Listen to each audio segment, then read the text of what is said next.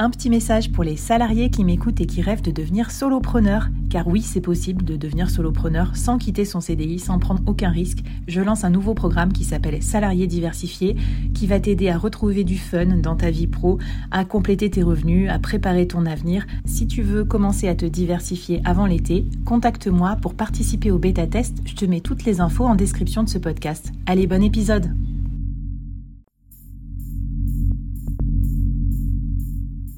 Entreprendre en solo, en toute liberté, sans employé, et développer un business rentable, scalable et durable, c'est possible. Je suis Flavie Prévost, ex-dirigeante devenue solopreneur et créatrice du premier incubateur de solopreneurs en France. Avec ce podcast, j'ai voulu créer le board que j'aurais aimé avoir à mes côtés quand je me suis lancée en solo. Un board composé des meilleurs experts, disponible chaque semaine gratuitement à mon micro pour te donner des super conseils et te mettre au défi. L'épisode va commencer je te préviens, ça va vite. Alors n'oublie pas de t'abonner à la newsletter pour recevoir les bonus.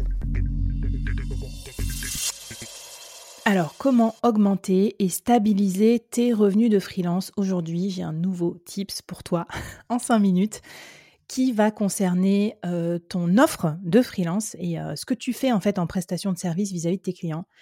Il y a un truc hyper important à faire que j'ai appris à mes dépens après une année de freelancing intense où je faisais un peu n'importe quoi c'est de productiviser ton offre. Alors, qu'est-ce que ça veut dire productiviser? Ma définition, hein, la définition de Flavie Lebord dans la méthode que j'ai créée pour l'incubateur solopreneur, c'est faire en sorte que ton offre soit le plus possible standardisée, processée, rendue compréhensible aussi, enfin, et toujours la même, un peu comme si tu essayais de faire un produit dans une usine qui, à chaque fois que le produit sort de la chaîne de production, c'est toujours le même produit. Le même packaging, le même contenu, le même grammage, la même qualité.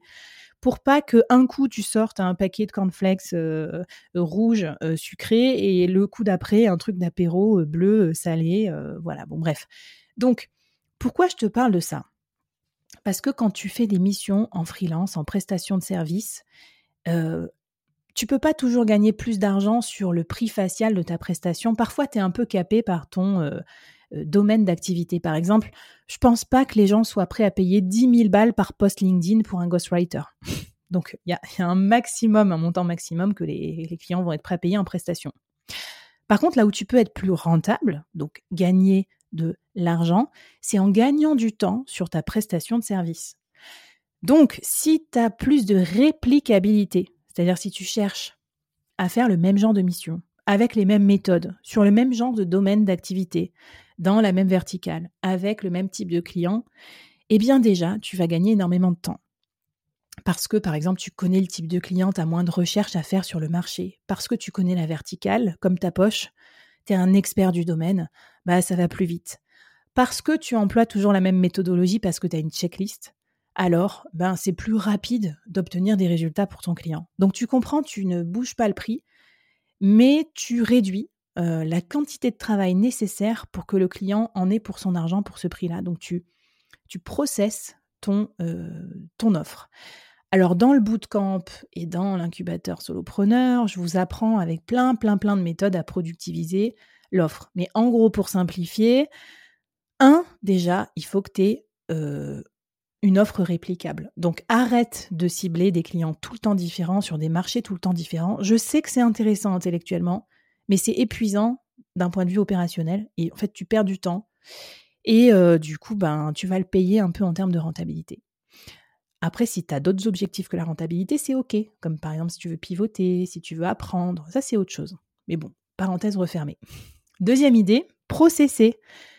Crée-toi des process. Arrête-toi deux minutes. Arrête de bosser tout le temps pour tes clients. Pose-toi avec ton Notion ou autre et écris noir sur blanc ce que tu fais. Ça s'appelle un livrable. C'est transformer ton jus de cerveau en méthode, en checklist. Et je t'assure que c'est super utile. Je prends un exemple de mission que je fais tout le temps. Pour moi, mais ça pourrait être pour un client. Enregistrer toutes les semaines des podcasts Le Board avec des invités ben, je faisais tout le temps un peu les trucs à l'arrache parce que je sais faire. Ça fait trois ans que je fais ça toutes les semaines. Un jour, j'ai pris le temps de faire une vraie checklist propre sur Notion. Et depuis ce jour, ça m'a fait gagner énormément de temps. Je n'ai plus qu'à, en un clic, à l'envoyer aux invités. Il y a tout dedans. Il y a la vidéo de briefing, il y a le réglage du micro, il y a le ton, la tonalité, le lien vers Apple Podcast pour qu'ils mettent un avis. en fait, j'ai pris ce temps, peut-être ça m'a pris une demi-journée ou deux, trois heures pour faire ce briefing, mais maintenant que je l'ai fait, j'ai largement amorti ce coût de passer du temps à écrire mon process parce que maintenant, je le duplique, je le réplique, je l'envoie à mes clients. Donc un process, ça pourrait être aussi comment, euh, je sais pas, comment tu onboard tes clients, par exemple, avoir la même, la même démarche d'onboarding pour chacun de tes clients. Voilà comment on va travailler ensemble, voilà mes données de facturation, voilà comment ça se passe pour la facture, etc. Et la troisième étape que tu peux employer pour productiviser ton offre, c'est justement automatiser, déléguer à la machine certains actes, notamment de relations clients facturation euh, automatique du client. Par exemple, en prenant, en mettant en place un système d'abonnement mensuel plutôt que de faire des factures euh, euh, à chaque prestation. C'est utiliser un calendly privé pour prendre des rendez-vous avec le client. C'est utiliser un système de ticketing dans Notion dès que le client a des questions.